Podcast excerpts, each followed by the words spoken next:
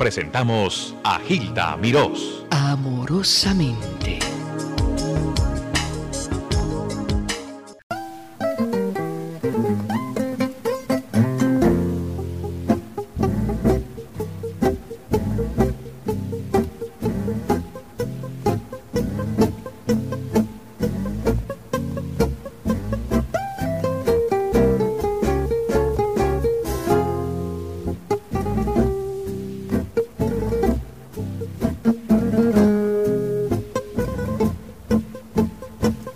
Aquí estamos inspirados con esa música preciosa, Fabio Cini interpretando la guitarra y un tango.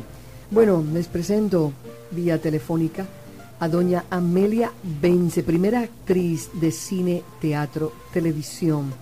Toda una estrella, leyenda viva se puede decir, y espero que esto lo tome bien, porque una vez yo le dije a María Félix algo similar y se ofendió. Yo quiero que sepa que es realmente para nosotros un placer saludar, saludar, intercambiar con doña Amelia. Amelia está por ahí, buen Estoy día. aquí, buenos días. Me encanta saludarla. Muchas gracias. A mí también. Hace como tres años hablamos. Es cierto.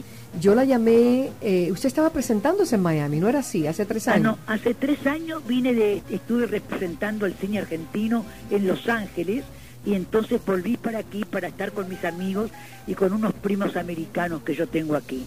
Pero esta vez sí vine para representar en mi espectáculo Alfonsina en el teatro este, En el Avante, el festival. Festival de Teatro eh, Internacional Latino. Este, y entonces, bueno, lo, lo- lo estoy haciendo el día 5 y el día 6 y ahora estoy en la casa de unos amigos y me voy mañana a la Argentina. Doña Amelia, Alfonsina, qué mujer, qué leyenda y qué historia. Usted me imagino que ya por momentos se identifica con el espíritu de Alfonsina de tanto que la ha podido interpretar. Claro, lo que pasa es que yo con Alfonsina tengo, eh, es una, una un, ¿cómo le puedo explicar? Es algo muy cercano a mi vida, desde que nos cruzamos en, el, en, en mi carrera artística. Yo a los cinco años de edad en el Teatro Infantil La Bardén estuve representando una obra de ella que se llamó Juanita. Y, este, y bueno, y después eh, hice una película, Alfonsina, donde recibí, tuve el, bueno, el privilegio de recibir eh, eh, un premio muy importante a la mejor actriz del año de ese momento, este, que fue en el sesenta y pico, y, y recibí de la Academia Cinematográfica Argentina eh, un dinero en lugar de, de una medalla o de un diploma o de una estatua. Por primera vez y única vez eh, me dieron un premio con dinero, de lo cual, eh, bueno, pude irme a Europa y estuve como 11 meses en Europa, donde después filmé una película en España, dos películas en España, eso es por segunda vez. Y por tercera vez ahora estoy haciendo este espectáculo gracias a la Secretaría de Cultura de la Nación en la Argentina, que me auspicia en este espectáculo, lo hago en bibliotecas, estoy, está dirigida por un señor Rodolfo Graciano, me acompaña un actor Ricardo Alanís y un pianista eh, este, Andrés Rizo. El, el texto es de un señor Andriola, que es un gran historiador sobre Alfonsina Storni. Así que tengo realmente un agradecimiento enorme a esa mujer tan valiente, tan estupenda, que llegó, era suiza ella, y llegó a la Argentina, mm, creo que en el, en el 12 o en el 11 de Rosario en realidad. Ella vivía en Rosario, pero llegó embarazada de su único hijo que se llama Alejandro, se llama Alejandro Storni, quien le dio ella su apellido porque no se sabe de quién es el padre. Pero la valentía de esta mujer que en esa época eh, llega embarazada y madre soltera, y no se no- ni siquiera sabiendo quién era el padre. Según eh, los historiadores dicen que era Quiroga, un gran escritor, pero no se sabe muy bien. Esa es la valentía de esta mujer afrontando su vida que a mí me, me maravilla porque yo no hubiera sido capaz de nada de eso, eh, la vergüenza, eh, la familia, el honor, en fin, y ella afrontó su vida y, y- y dio a luz ese hijo maravilloso que es un gran profesor en la Argentina en este momento. Qué bella historia. Quiero presentarle a Sergio Rosenblatt, su compatriota.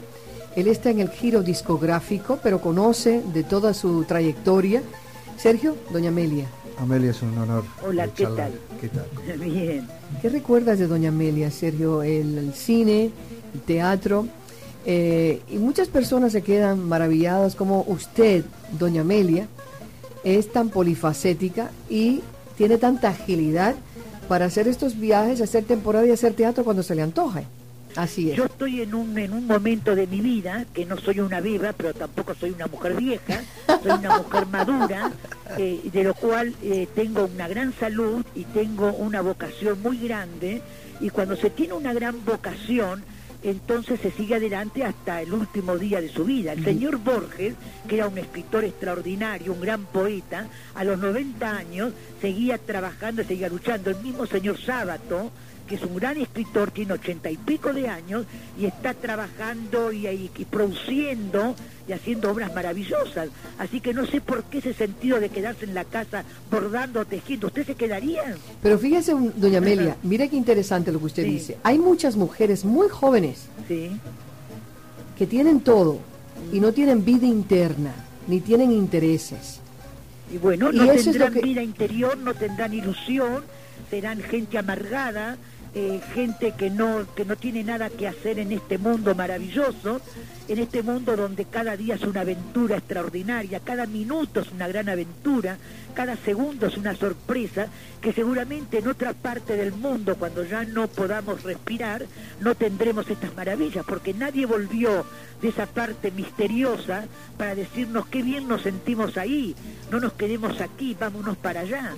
Así que mientras estemos aquí, yo realmente me daría una pena enorme y una tristeza enorme decir, ya no tengo ganas de hacer nada, ya espero a que venga no sé quién a llevarme, entonces realmente me parece que no tiene sentido la vida entonces. No, tiene sé. sentido, absolutamente. El programa que hacemos, Doña Amelia, se llama Amorosamente. Sí. Y precisamente ese es el enfoque que le quiero dar, que hay que ver la vida amorosamente. Claro. Y todo lo que nos da la vida y las oportunidades que nos da la vida, que son pasajeras y a veces no las aprovechamos.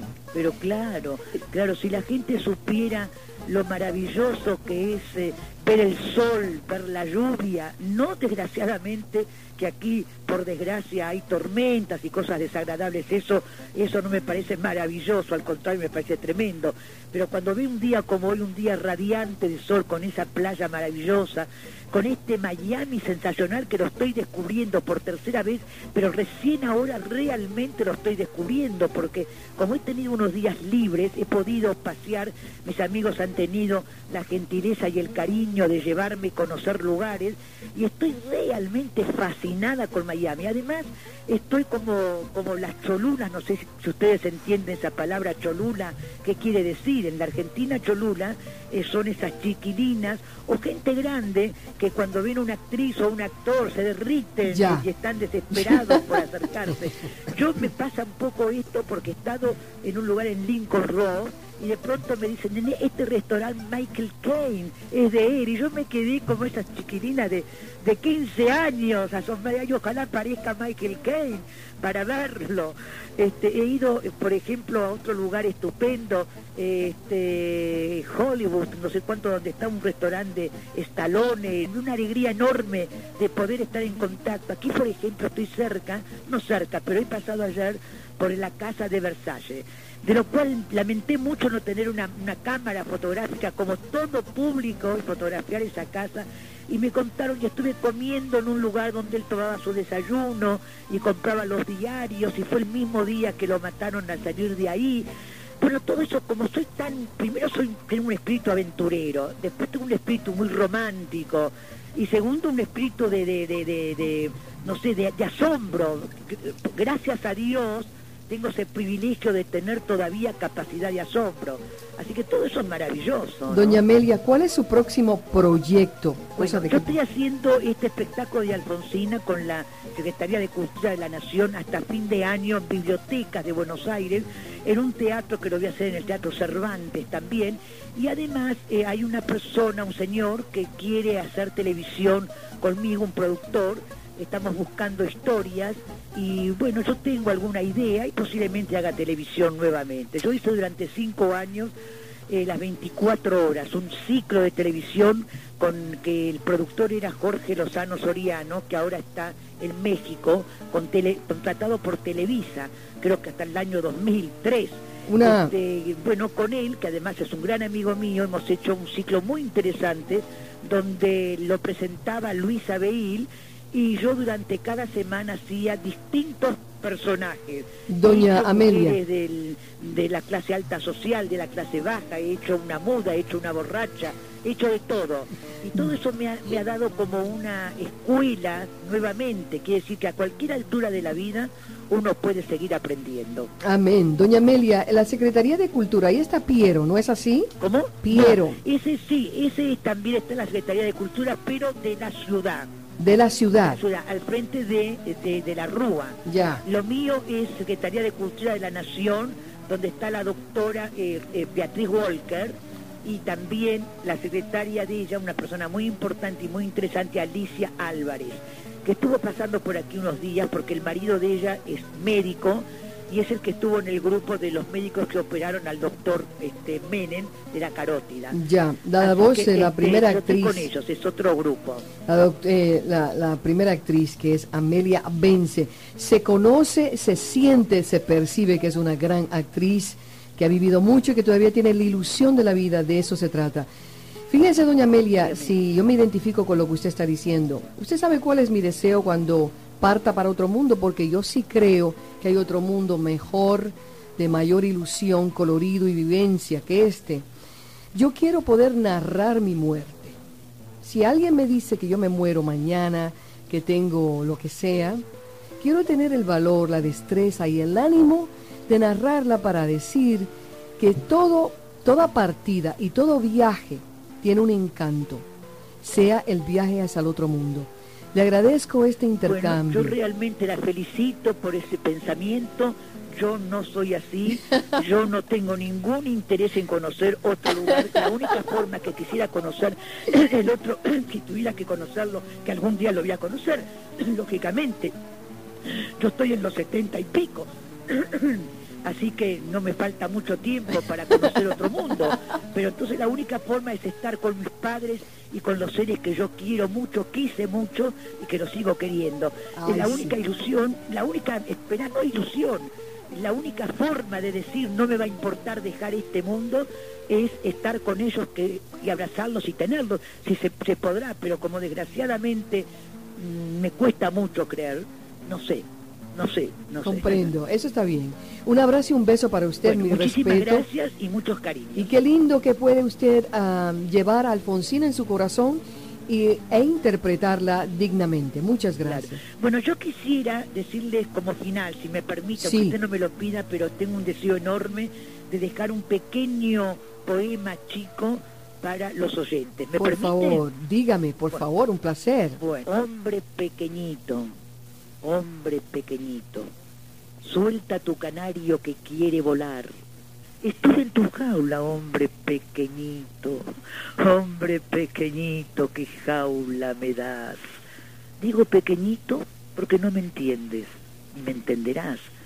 Tampoco te entiendo, pero mientras tanto ábreme la jaula que quiero escapar. Hombre pequeñito, llamé media hora, no me pidas más. De Alfonsina Storni, Amelia Vence, hombre pequeñito. Muchas gracias. Bueno. Dios me la cuide. Muchas gracias.